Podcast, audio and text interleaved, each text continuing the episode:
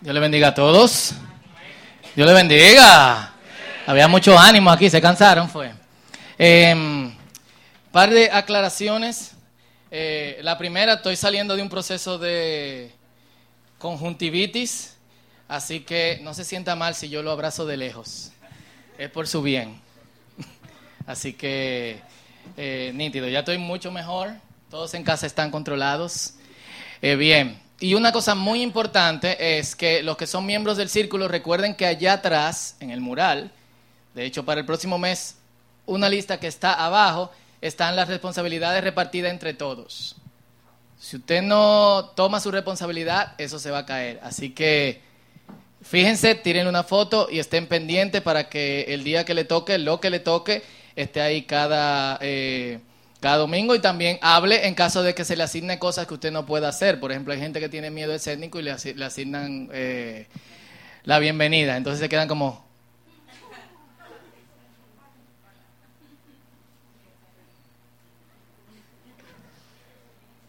Amén.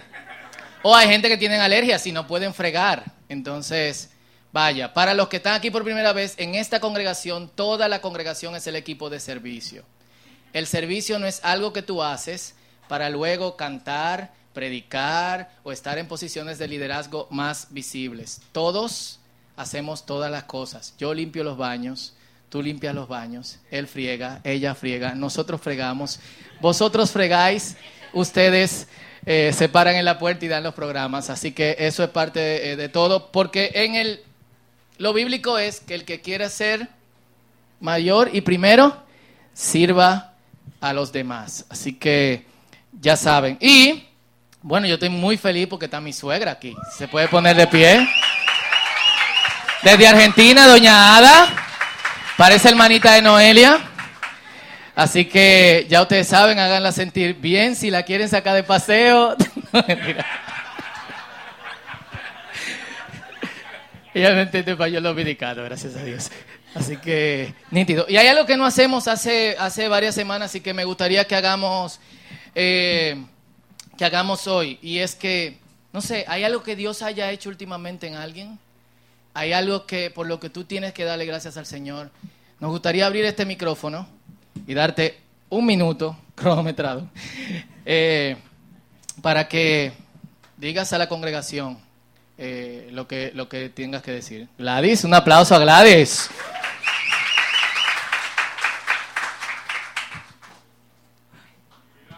Buenas. Juan acaba de decirme que me confirma una vez más que mi don es el fregar porque me toca. ¿Ves? Me dice.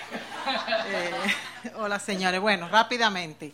Hace algo de un mes y casi un mes y medio, mi hijo que vive en Santiago y trabaja en Mao, me voy a recibir el nombre de la empresa, me llamó en la mañana muy triste y llorando porque las cosas no estaban funcionando y no estaban eh, los resultados que esperaban no eran los que él tenía en las manos. Eh, yo iba para la oficina y realmente no pude casi hablar con él y le dije, déjame llegar a la oficina. Cuando llegué le dije a la secre, me voy a cerrar, la, salvo una emergencia, no me toquen, por favor. Lo llamé por teléfono y le dije, ok, cuéntame ahora. Me comenzó a contar y eso le dije, óyeme, la vida de nosotros y todo lo que nosotros hacemos está en la mano de Dios. Tu trabajo te lo dio el Señor. Tú no eres mejor que nadie. Hay muchísimas personas mucho más preparadas que tú y no tienen trabajo. Y Dios te dio un trabajo. Tú da lo mejor de ti y siempre tratando de hacer las cosas bien. Acuérdate que tú eres un muchacho cristiano, no hagas nada indebido. Vamos a orar. Y le dije de chiste, y si te quieren sacar o pasa algo, el plátano que tu papá y yo partimos en dos, lo partimos en cuatro y comemos cuatro. También aproveché, llamé a su papá y en conferencia oramos y nada, se tranquilizó y eso. Esta semana pasada a mi hijo le dieron un premio, porque, ¿cómo se llama el premio? bueno, un premio, ajá, un premio por, por, primero por hacer la diferencia en la compañía. Mi hijo me llamó llorando y como ustedes comprenderán, yo le dije, eso es del Señor. Gracias. Eh, le digo esto a los jóvenes, nosotros también pasamos por momentos difíciles porque uno a veces se desespera, pero nada de lo que pasa en nuestras vidas es de más. Dios tiene un propósito. Y le dije a mi hijo, y es lo último que le voy a decir, no solamente ahora porque las cosas han salido bien, te acuerdes de Dios, en los momentos difíciles también dale gracias, porque Él sabe por qué lo permite. Gracias. Muy bien, gloria a Dios. ¿Alguien más? ¿Eh? ¿Alguien más quiere dar gracias o decir algo que el Señor ha hecho en su vida últimamente?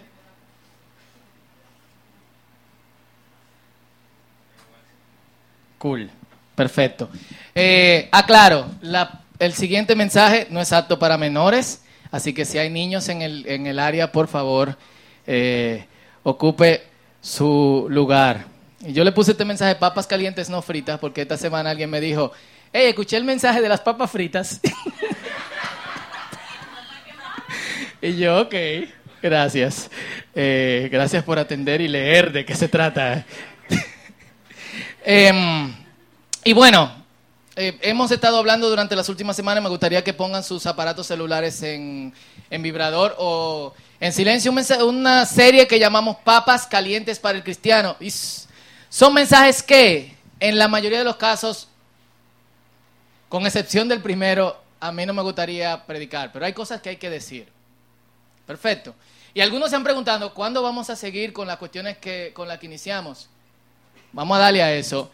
Pero primero, el cristiano influyente tiene que ser de cierto tipo. Y ese cierto tipo, dijimos la semana pasada que era eh, diferente. Si no has escuchado los otros mensajes, www.elcirculo.com.do y puedes escucharlo. O vas a iTunes y pones El Círculo Podcast. Te suscribes y cada semana te llegan los mensajes los martes en la mañana con un aviso. Lo vas a tu celular tranquilamente y lo escuchas cuando tú quieras, le da para atrás. Está también los slides, así que, eh, que leña.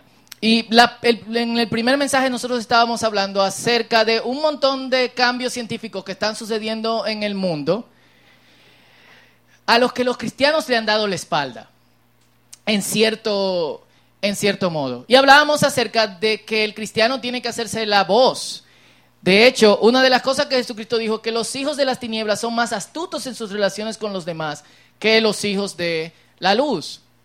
La semana pasada hablábamos acerca de algunas cosas en las que debemos de hacer diferencia. ¿Qué vemos? ¿Qué escuchamos? ¿Qué decimos? ¿Qué pensamos? Y hoy yo quiero hablar eh, eh, en el sentido de las relaciones personales, muy específicamente cómo nosotros nos desenvolvemos en nuestras relaciones con nuestras parejas y en nuestras relaciones eh, con las personas que son más íntimas para nosotros. Si no tienes pareja, hay dos posibilidades. Tú tienes un don de continencia o el Señor tiene la tuya por ahí. Tranquilo, pero este mensaje es importante, es importante para todos. Y nada, hay que, hay que darle. Primera de Tesalonicenses, Edra, seguimos orando. Pero hemos visto muchos milagros los últimos dos años. Eh, seguimos creyendo en el Señor. Primera Tesalonicenses 4, del 3 al 12. Hey, yo soy un milagro. Nadie en este país me quería. Nadie. Nadie. Y yo doy un viaje a Argentina y me tocan el cabello y dije, wow. ¡Oh! Vaya. Y yo estaba en los malls y se quedaban mirando. Me dije, oh. Moreno. Edra estaba allá, pero ¿qué podemos decir? Ya vamos a dejarlo tranquilo. No, no, el pastor me pide, pórtate bien, Edra, y yo sacrificalmente estoy solo para eh, por eso yo siempre digo que no hay gente fea, sino gente mal ubicada geográficamente.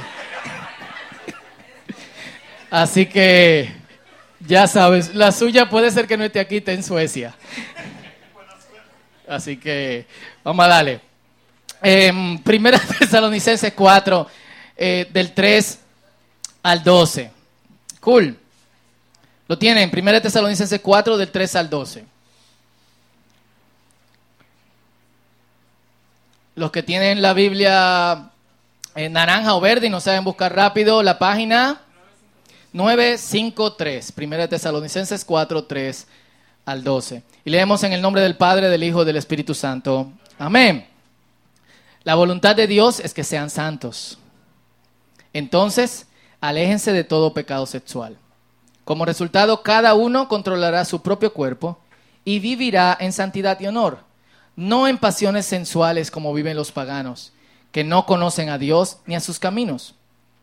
Nunca hagan daño ni engañen a otro creyente en este asunto, teniendo relaciones sexuales con su esposa, porque el Señor toma venganza de todos estos pecados. Como ya les hemos advertido solemnemente, Dios nos ha llamado a vivir vidas santas, no impuras.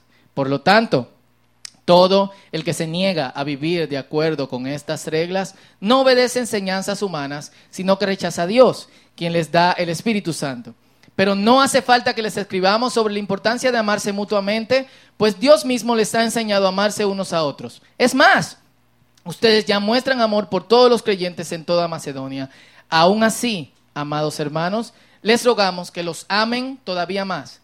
Pónganse como objetivo vivir una vida tranquila, ocúpense de sus propios asuntos y trabajen con sus manos, tal como los instruimos anteriormente. Para los que entienden que esta cuestión de trabajen con sus manos, y esto es un paréntesis, está como fuera de lugar de lo que se está hablando, porque habla de eh, relaciones y luego habla de eh, amistad y amor fraternal. Los tesalonicenses habían adoptado una costumbre un poco extraña. Cuando Pablo les dice que Jesucristo viene, ellos dejaron de trabajar. Porque entendían que Jesucristo venía inmediatamente. Entonces, ¿qué hicieron? La mayoría se metieron a orar todo el tiempo, en donde sea que se reunían. Y Pablo le dice, en esta carta trabajen con sus manos. En la otra carta les dice, el que no trabaje, que no coma. Entonces, aquellos que no son creyentes respetarán la manera en que ustedes viven y ustedes no tendrán que depender de otros. Entonces, repito, aquellos que no son creyentes respetarán la manera en que ustedes viven y ustedes no tendrán que depender de otros. Miren, a pesar de que la, cultura popular, por lo menos en, el arte, y es interesante porque la semana pasada estábamos hablando de, arte, en muchas de las expresiones artísticas eh, se hace una diferencia entre las fuerzas del mal y las fuerzas del bien. Un ejemplo de esto es lo, eh, la famosa Star Wars, en donde hay la fuerza y está el lado oscuro de la fuerza. Y las relaciones con quienes están del lado oscuro de la fuerza o con quienes están del lado de la fuerza son determinantes en qué lado tú vas a estar finalmente. Y esto es interesante porque realmente nosotros no funcionamos en aislamiento. Sí, la sociedad en que nosotros vivimos favorece el individualismo. Sí, hay algunas personas que se les hace mucho más fácil cuando casi nadie los rodea, pero todo el mundo necesita a otros. Al menos que usted sepa cazar, en este país, alguien una vez me preguntó, ¿aquí hay animales salvajes? Yo le dije, sí, gallinas criollas. Eh, al menos que usted salga por un monte cazando gallinas criollos o los chivos de otra gente, o sepa pescar, o le guste la agricultura, usted va a depender de otra persona y va a tener que tener contacto con, eh, con otros. Y nuestro sistema penitenciario y el sistema penitenciario de casi todos los países del mundo está basado en esto. En que aislar a una persona es reducirlo a la mínima expresión de humanidad. Lo repito, aislar a una persona es reducirlo a la mínima expresión eh, de la humanidad. Y yo recuerdo que hace años yo predicaba sobre, sobre esto y lo que hacen los niños en, en los colegios. ¿A quién le hicieron la regla del hielo? ¿Alguna vez? Levante la mano. Eh, de, este lado todo el mundo era popular. ¿Eh? La regla del hielo era que tú llegabas al curso y nadie te hablaba. ¿A quién le hicieron eso? Levanten la mano de que cuatro o cinco gente. O un grupito no te hablaba, un grupito con lo que tú estabas, te... ¿cómo tú te sentías? Solo, mal, ¿eh? ¿Eso es? Ese es tu cassette, ¿cómo así? Oh, yo estoy muy viejo ya, Edra, para ese tipo de chiste cosas. Voy a cumplir 40 en, dos meses. Em, o sea, es impresionante como desde pequeño uno sabe que cuando le da la espalda al otro, el otro se siente menor. No se siente parte de su humanidad está eh, disminuida. Si estar aislado es la mínima expresión de humanidad, ¿cuál es la máxima expresión de humanidad o cuál es la expresión correcta de humanidad? Esta, no es bueno que el hombre esté solo. Que pudiésemos también decir, no es bueno que la mujer esté sola. Cuando dice hombre, también puede referirse a, a humanidad. Y la maldad, lamentablemente, las fuerzas de este maldito mundo, como yo eh, lo llamo, han tergiversado todas las relaciones humanas, desde la amistad, que casi siempre tiene una conexión con la conveniencia, hasta el matrimonio, donde hay una constante sospecha del otro. A mí me da mucha pena cuando hay matrimonios que tienen cuentas separadas. Porque tú no, y de hecho algunos tienen cuentas secretas porque tú no sabes lo que el tipo puede hacer. O cuando, cuando tú hablas con ciertos matrimonios y te dicen, no, no, yo me invierto en mis hijos porque mis hijos es lo único que me va a quedar finalmente. ¿Cómo así? Nosotros desde chiquito le enseñamos, y, algunos lo saben, le enseñamos a Benjamín, Daniela va a cumplir tres años, así que le toca el proceso de iniciación, que él tiene que irse de la casa algún día, porque yo tengo que irme de gozadera con Noelia por ahí. ¿Eh? ¿Cómo fue? Bueno, mi hermana, yo voy donde sea, a Guivia, a ver el mar. Eh, y yo recuerdo que nosotros le dijimos, Benjamín dice, yo siempre voy a estar con ustedes, papá. Y nosotros dijimos, bueno, Benjamín, ha llegado el día en que tenemos que decirte esto. ¿Qué?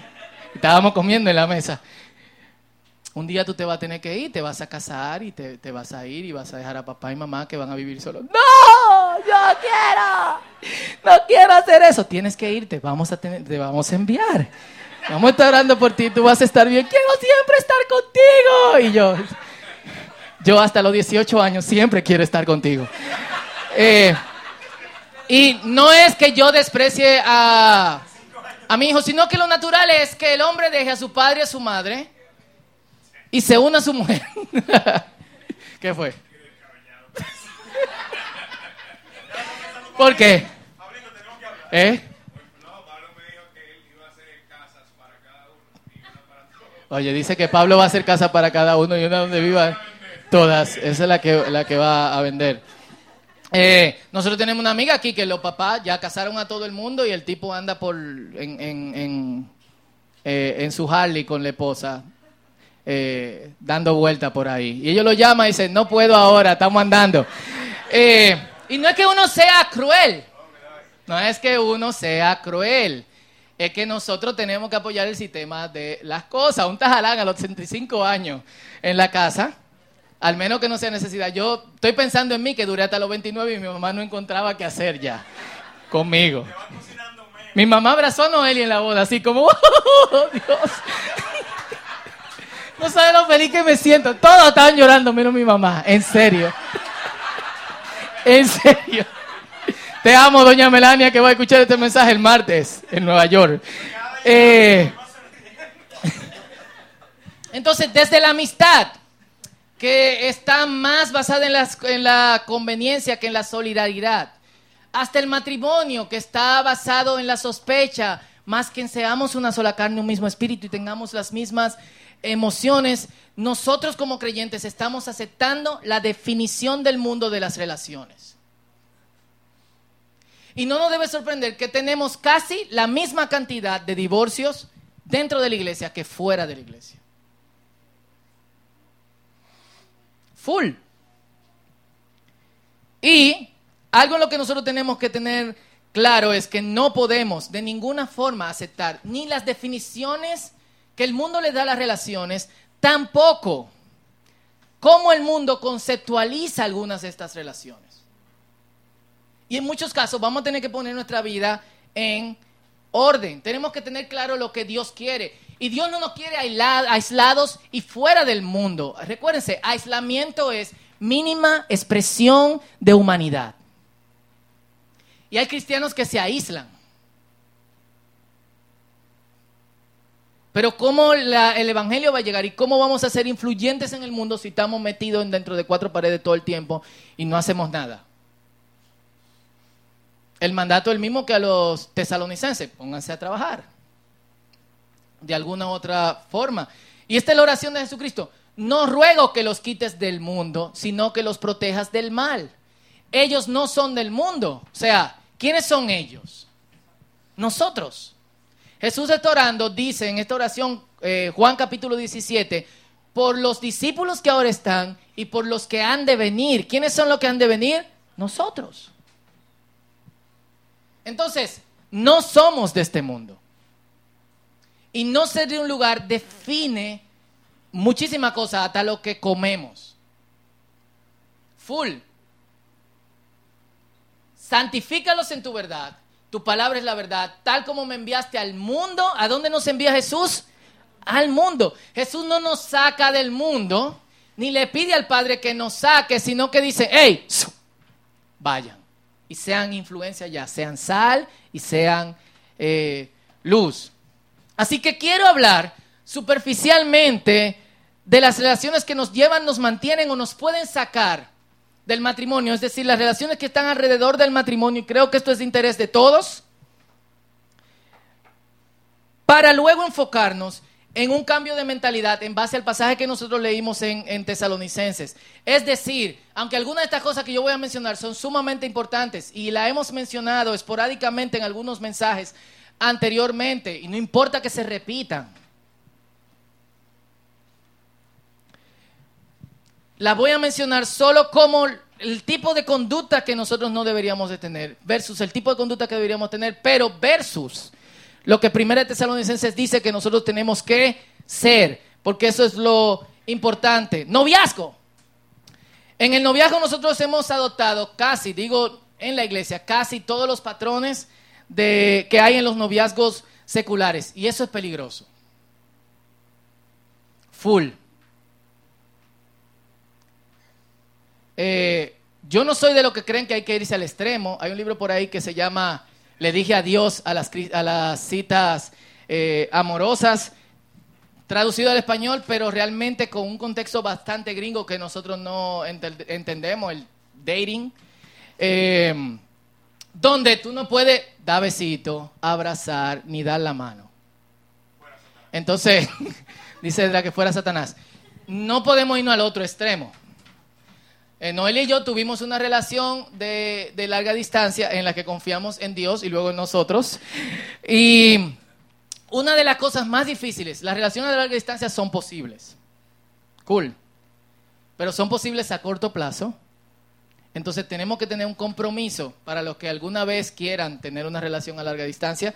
Tenemos que tener un compromiso con eh,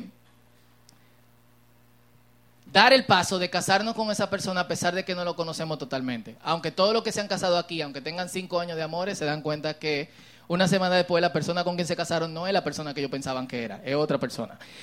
Eh, se lo advierto.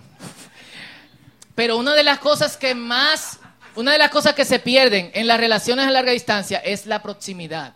Tú necesitas proximidad. Tú necesitas cierto contacto físico. Y mis crisis, y creo que la crisis de, Noelia en ese tiempo, no lo hemos hablado todavía, era que, wow, yo quería un abrazo, o un beso, o estar agarrado de las manos, o estar juntos haciendo algo. Entonces, no queremos irnos al otro extremo, pero tenemos que hacer un balance. Cool. Y cuidarnos. Que es algo que full yo veo que los novios cristianos no realmente no le ponen mucha atención. Heavy. Y desde la semana que pasada algunas personas me están odiando. Esta semana puede ser que algunas otras personas me odien más. Pero si me van a odiar, hablen conmigo. Full. Full. Entonces, tener relaciones sexuales antes del matrimonio se llama fornicación. ¿Ok? Fornicación. ¿Mm? Ella quiere que se lo traduzca al inglés. Fornication. Entonces, eh, que algunos cristianos están comprando la fornicar. Eh, y, y, realmente eh, yo veo parejas de novios cristianos en contextos peligrosos. ¿Dónde puede llevarlo a jugueteos extraños. Yo tengo dos o tres amigos que o salieron embarazadas o embarazaron a alguien porque eran creyentes, pero entendían que algo que se llama la brocha, que es, dije, este, este mensaje no es apto para menores, ¿sí o no? Tenemos que hablar claro. Cool. Algo que se llama la brocha, que es frotar el pene en la vulva sin penetración, es decir, la persona seguía virgen. Y en una, el gusto fue demasiado y bajó el semen. La persona quedó embarazada como María y no fue del Espíritu Santo. Ese es el asunto.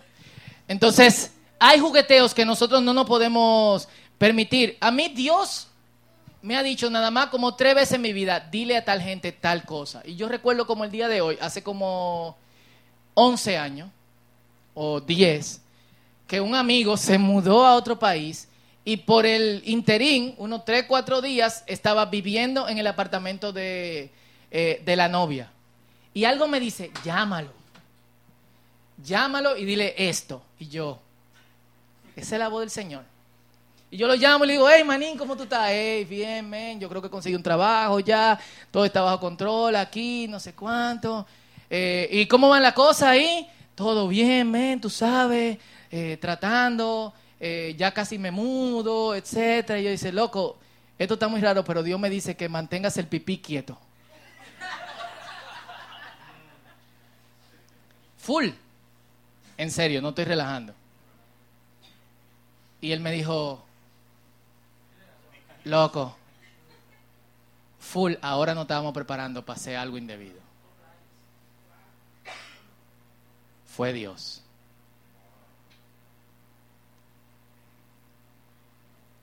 ¿Y si yo no hubiera obedecido a Dios? Y se sintió raro, como Dios está diciéndome que diga eso, en serio. Está muy loco esa, esa cuestión.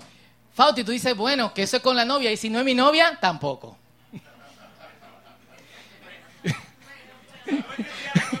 mucho, eh, mucho menos. Entonces tenemos que cuidarnos, señores. Yo sé que algunos de ustedes confían mucho en su fuerza. Y de hecho, uno de los textos que leímos la semana, eh, una de las frases que leímos la semana pasada era que cuando tú te expones a la tentación voluntariamente, confiando en tus fuerzas, lo que va a salir de eso está en dudas. Y el texto bíblico decía, no tienten a Dios. Entonces, creo que hay prácticas que nosotros deberíamos de dejar. Y aquí van las cosas por las que empiezan a odiarme. Salida de fin de semana con la novia. Confiando en sus propias fuerzas.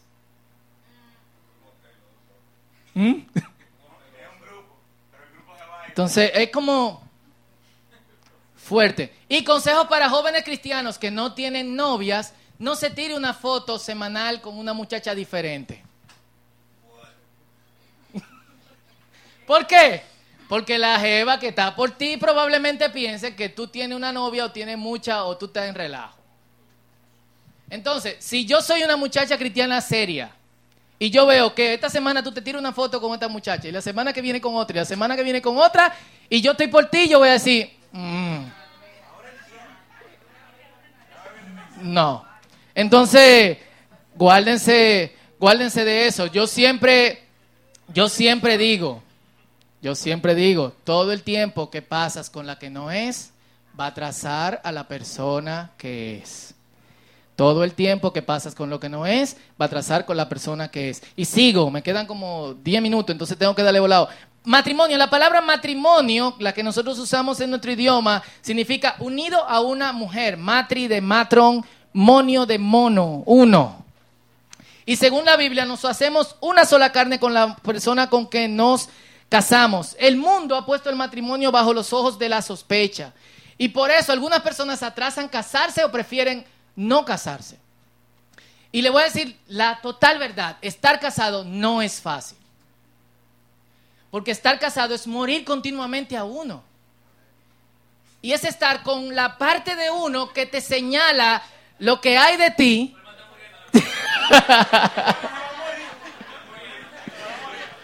Huelma está muriendo.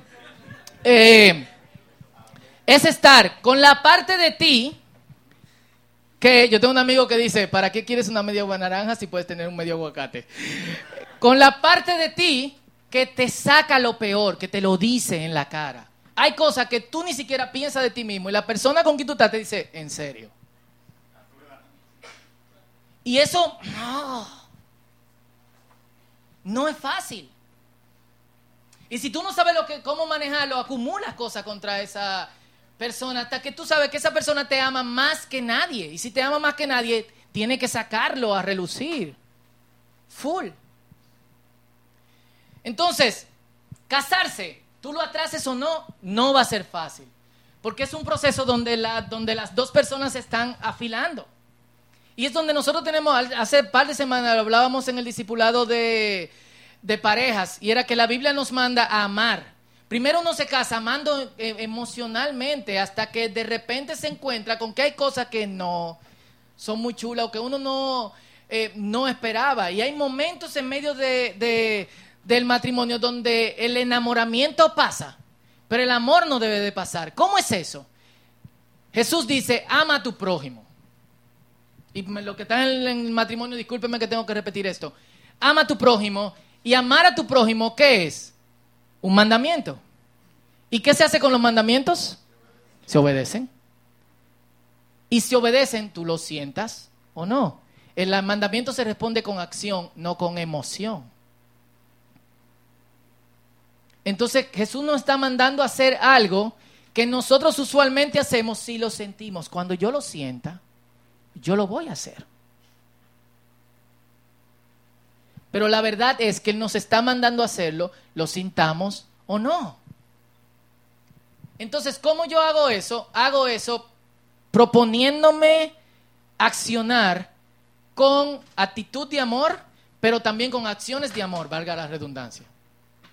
Y algo que decíamos en el discipulado era que si yo acciono con odio, mi, mi, odio no disminuye, sino que mi odio aumenta. Entonces, si yo acciono con amor, mi amor no va a disminuir, sino que mi amor va a aumentar y tú vas a encontrar amor en la otra, eh, la otra persona. Y si bien el matrimonio es difícil, es el mejor estado en el que una persona puede estar. ¿Por qué? Porque no es bueno que el hombre ni la mujer estén solos. Entonces, full. ¿Qué fue? Él tiene una pregunta. Él es menor, está oyendo cosas que no debería escuchar. Eh, y si bien el cristiano entiende que la bendición del Señor es lo más importante en el momento de tú consumar una relación, también el cristiano entiende que tiene que apegarse a lo legal. Full. A las leyes humanas. Entonces, un matrimonio debe consumarse legalmente si nosotros somos creyentes. Eso es sumamente, sumamente importante. Y si el noviazgo tiene fornicación, el matrimonio tiene adulterio. Y esta, esta palabra tiene una combinación tan rara porque el adulterio también significa cambiar de esencia. Una leche adulterada es una leche a la que se le ha echado agua. Entonces no es pura.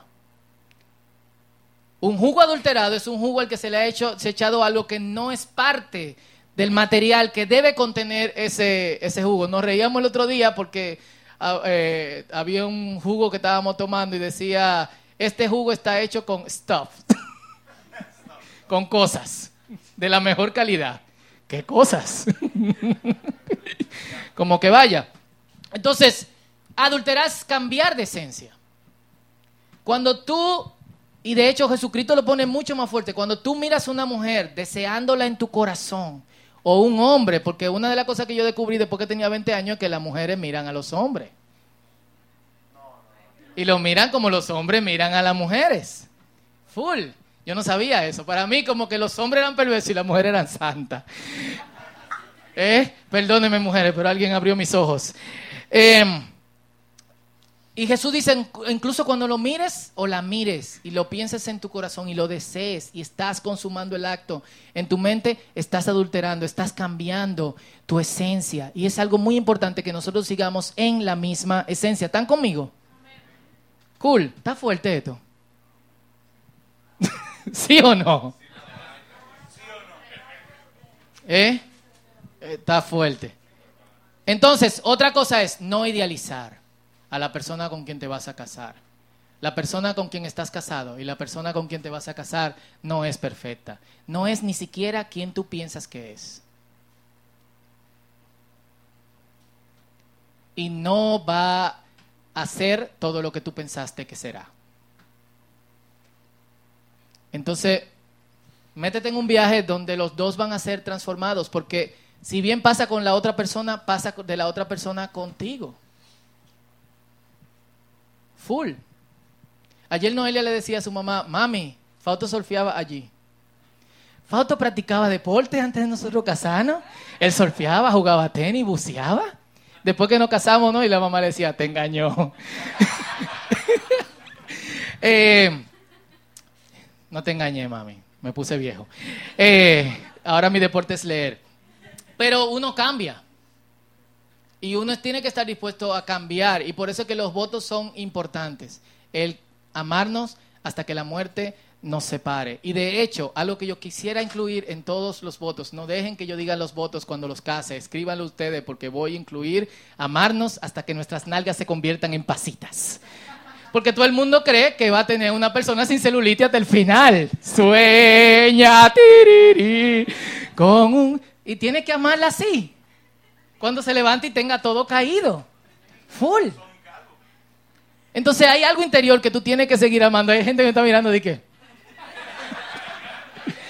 Y paréntesis, soltería, algo que el cristianismo tiene, que no tienen otras prácticas de la antigüedad, ni tienen otras religiones, es que, y quiero ser sensible con este tema, es que no todos están llamados a casarse según el cristianismo.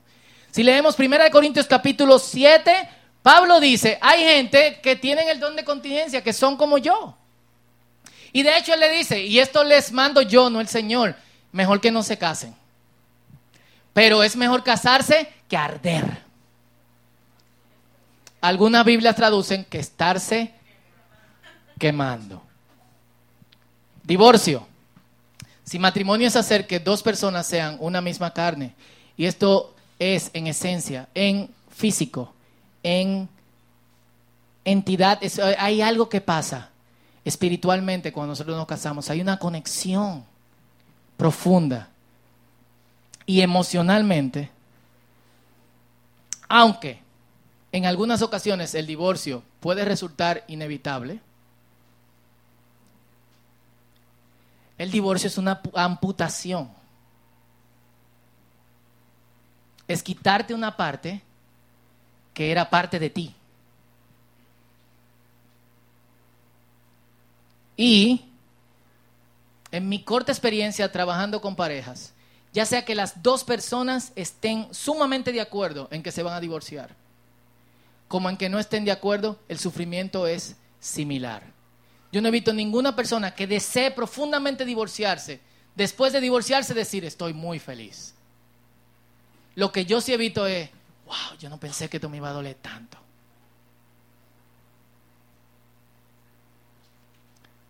Entonces, full, full. Hay momentos en que el divorcio puede resultar inevitable. Adulterio, abuso. Pero en todo lo demás, la Biblia nos dice, aguanten ahí. ¿Y por qué menciono estas cosas? Porque yo he notado que aunque la mencionemos constantemente y en el círculo tenemos series donde cada uno, dos o tres años hablamos largo y tendido sobre cada una de estas cosas, los creyentes cristianos, no aquí, sino en todas partes, racionalizan sobre estos asuntos, porque cada experiencia es diferente. Y por eso para mí es difícil predicar este tipo de cosas, porque uno tiene que ser sensible al mismo tiempo con lo que cada persona está pasando. Pero también tiene que ser obediente con lo que dice la palabra del Señor. Entonces uno está dividido entre la obediencia y el amor y el respeto a otras personas. Pero cuando eh, las cosas se ponen así, uno tiene que ser obediente a Dios. Y por eso me parece esencial tener una información a un nivel más profundo y voy a tener que lamentablemente darle volado información a un nivel más profundo. Algo que a mí me gustó de este pasaje, y tengo que confesar que jugueteaba mucho con Primera de Corintios capítulo 7 porque da detalles sobre un montón de cosas. Pero al leer este pasaje en griego me salió algo que no había visto en otras partes del Nuevo Testamento. Y es que en el versículo 4, la palabra que se usa como cuerpo no es la palabra que se usa como cuerpo en el resto del Nuevo Testamento. Dice, de hecho, voy para atrás, que cada uno de ustedes sepa tener su propio cuerpo en santidad y honor y no en pasiones desordenadas. Y la palabra que usa es esta, eskeus, que significa instrumento, vasija, objeto, cosa. Eskeus es para el griego lo que para el dominicano es la palabra vaina. En el Antiguo Testamento, de hecho, eskeus puede ser una espada, puede ser una vasija, puede ser un mueble, puede ser una silla, puede ser una ropa, puede ser el ancla de un barco, puede ser una soga. Y ya me estoy imaginando a Boruga griego haciendo su chiste de Esqueus. Y en el Nuevo Testamento se usa de una manera un poquito más cerrada. Estos son los textos donde aparece. Marcos 11, 16 es utensilio. Juan 19, 19 se traduce usualmente como vasija. Hechos 10, 11 es objeto, pero se traduce como sábana. Es la visión de Pedro donde la sábana, el esqueus, está bajando del cielo con todo tipo de comida impura, salami, chicharrón, morcilla, etcétera. Objeto, no es sábana ni siquiera, es esqueus. Romanos, eso me da, de hecho, y esto es un paréntesis, eso me da la, la, la, epinita de que Pedro no sabía lo que estaba viendo. No era necesariamente una sábana, sino una cosa que contenía otras cosas.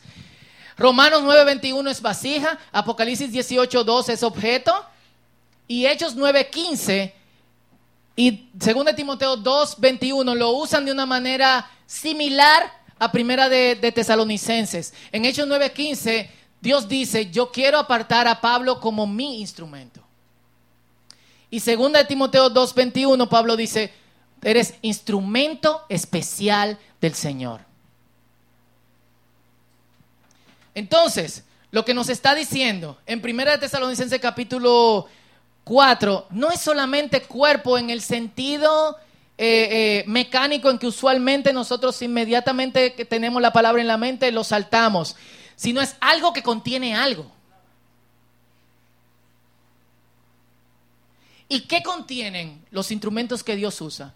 Dios, su presencia.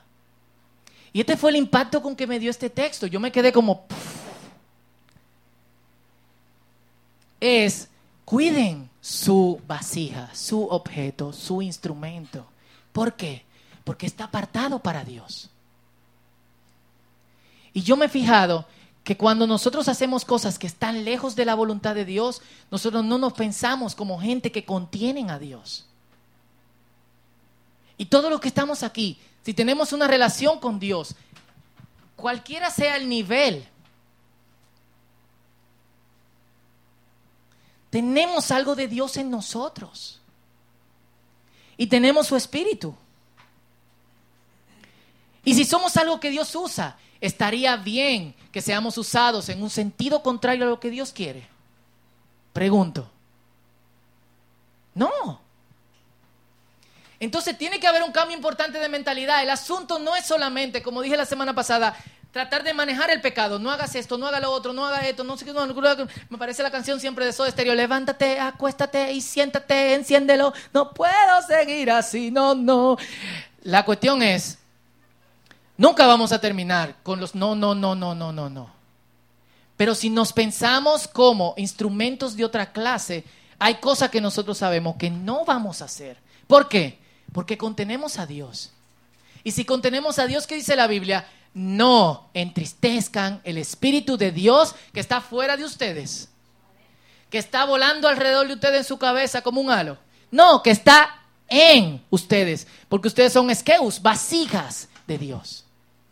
Entonces tiene que haber un cambio de mentalidad, porque nuestro cuerpo simplemente sirve para contener lo que Dios pone en nosotros.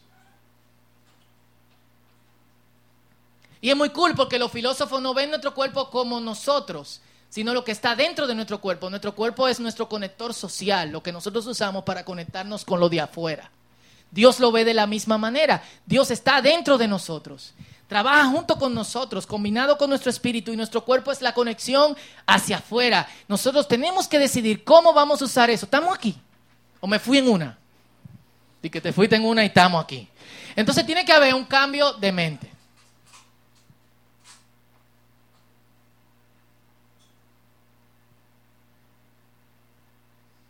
en qué hay dentro de nosotros y qué nosotros somos. No en no, no, no, no, no, no, no, sino en lo que yo soy. Y por eso yo quiero invitarte a orar y le voy a pedir al grupo de adoración que, que pase. Perdónenme que me extendí cinco o seis minutos más.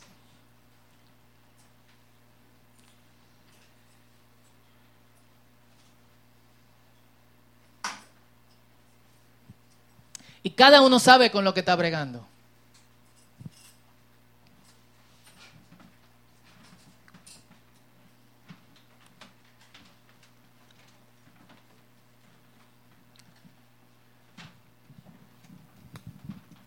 Este mensaje no es una puya por cosas que están pasando aquí, sino es, cool, vamos a ser la, clase de persona que vamos a cambiar este mundo. Entonces tiene que haber un cambio en nosotros. Y tenemos que empezar a organizar nuestras vidas.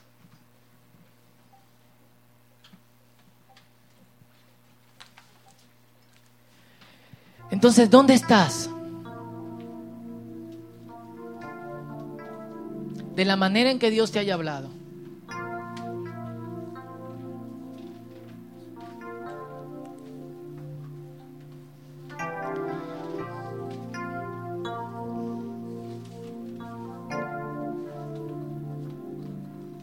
Piénsalo, preséntate al Señor. Y piénsate a ti mismo. Y esto no es necesariamente una oración. Piénsate a ti mismo como otra cosa. ¿Cómo luce algo donde está Dios? Cómo interactúa alguien en quien está la presencia de Dios.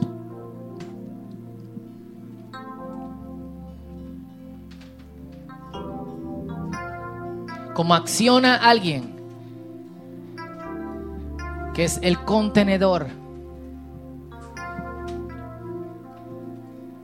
de algo que le pertenece al creador de los cielos, de la tierra, de las cosas y del universo.